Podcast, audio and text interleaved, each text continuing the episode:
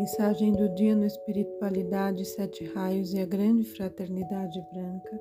A mensagem de hoje foi extraída do livro Vosso Caminho é Luz da Ponte para a Liberdade. A sociedade divina é chamada a Grande Fraternidade Branca. Ela está pronta a auxiliar o desenvolvimento da humanidade e erguê-la em direção à luz.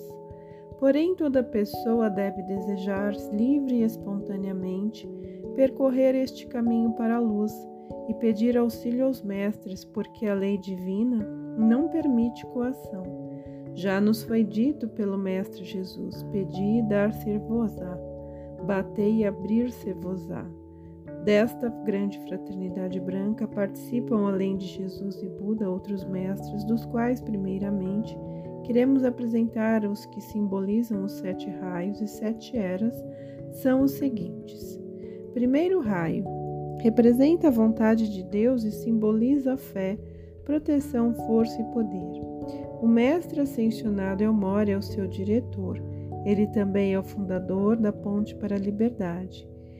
Pessoas que pertencem a este raio mostram propensão natural para líderes, diretores, supervisores e possuem ilimitada força de vontade e capacidade para realizar notáveis tarefas. Sua cor é o azul. Segundo raio, representa a sabedoria, harmonia e iluminação. Seu dirigente é o mestre ascensionado Confúcio, é o raio dos professores e do ensino. Simboliza o coração compreensivo, sua cor é dourada. Terceiro raio representa o divino amor, a devoção, a beleza e a fraternidade. A mestra ascensionada Rovena é a sua dirigente.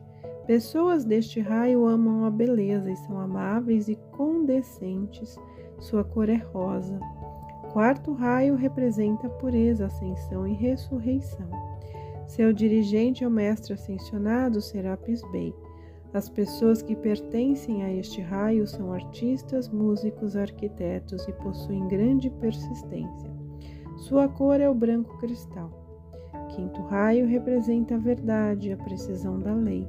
Seu dirigente é o mestre ascensionado Hilarion. Pertencem a este raio cientistas, médicos, enfermeiros e pessoas que têm o dom de curar. Sua cor é verde.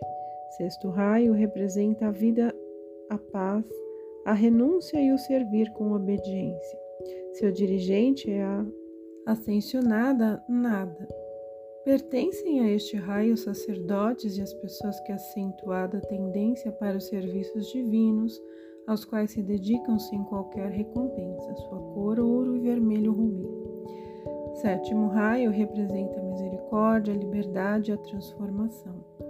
O mestre ascensionado Saint Germain é o dirigente deste raio, assim como também é o dirigente do planeta durante os vindouros dois mil anos.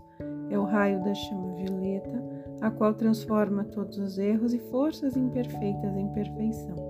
Pessoas deste raio possuem um grande amor à liberdade, sua cor é violeta. Cada raio dirigido durante mais ou menos dois mil anos por um mestre, durante esse período a humanidade desenvolve a qualidade que o raio simboliza ou representa. Os últimos dois mil anos foram regidos pelo Mestre Jesus, que trouxe a vida à cristandade.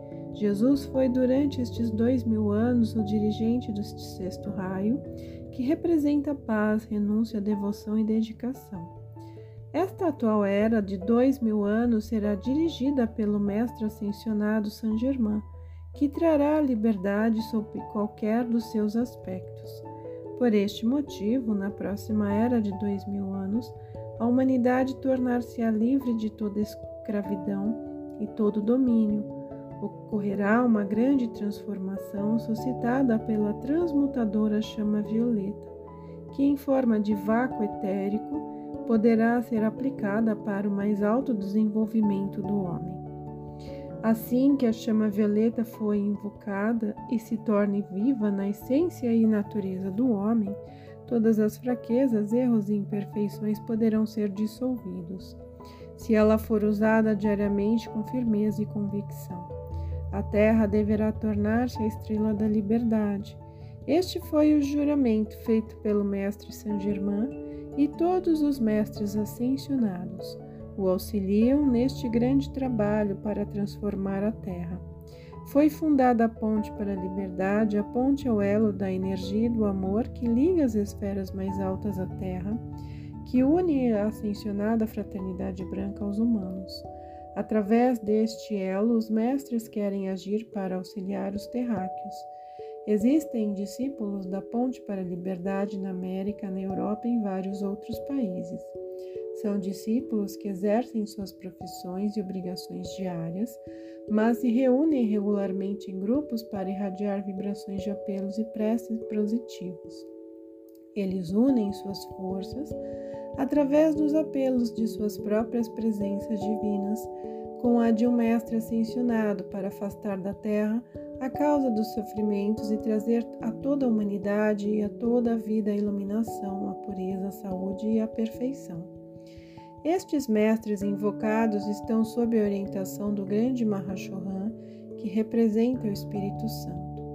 Desde o ano de 1952 vêm sendo publicados os periódicos da Ponte para a Liberdade, primeiramente nos Estados Unidos, Alemanha, Suíça, Brasil, e agora estão espalhados pelo mundo. Essa publicação foi administrada pelo mestre do primeiro raio Moria para difundir instruções mensais de diversos mestres. Nestes ensinamentos são apresentadas as leis cósmicas e a verdade sobre o passado o presente e o futuro, as quais até agora ainda são desconhecidas, assim como sobre a possibilidade de conseguir seu aperfeiçoamento. O homem é um ser divino e traz em si o germe da perfeição. Assim vos explicam os mestres, eles vos mostram a lei da reencarnação. No longínquo Oriente, Índia, Japão e China, há séculos essa lei já é bem conhecida. Ela vos ensina a volta do homem à terra em um novo corpo físico, para aprender mais e melhor em cada existência até a sua perfeição. Pois um só giro pela terra não basta para fazer de um homem mortal um Deus imortal. Para livrar-vos de todos os erros, fraquezas e vícios, é necessário para vós ter várias existências. Portanto, a alma libertada de seu corpo físico, após a morte, descansa na região da luz. Depois desse repouso, ela torna a voltar em um novo corpo ao plano físico para adquirir novas experiências, trabalhando em seu aperfeiçoamento até conquistar a consciência divina, dominando todas as maldades e baixezas, tornar-se a um ser divinamente livre.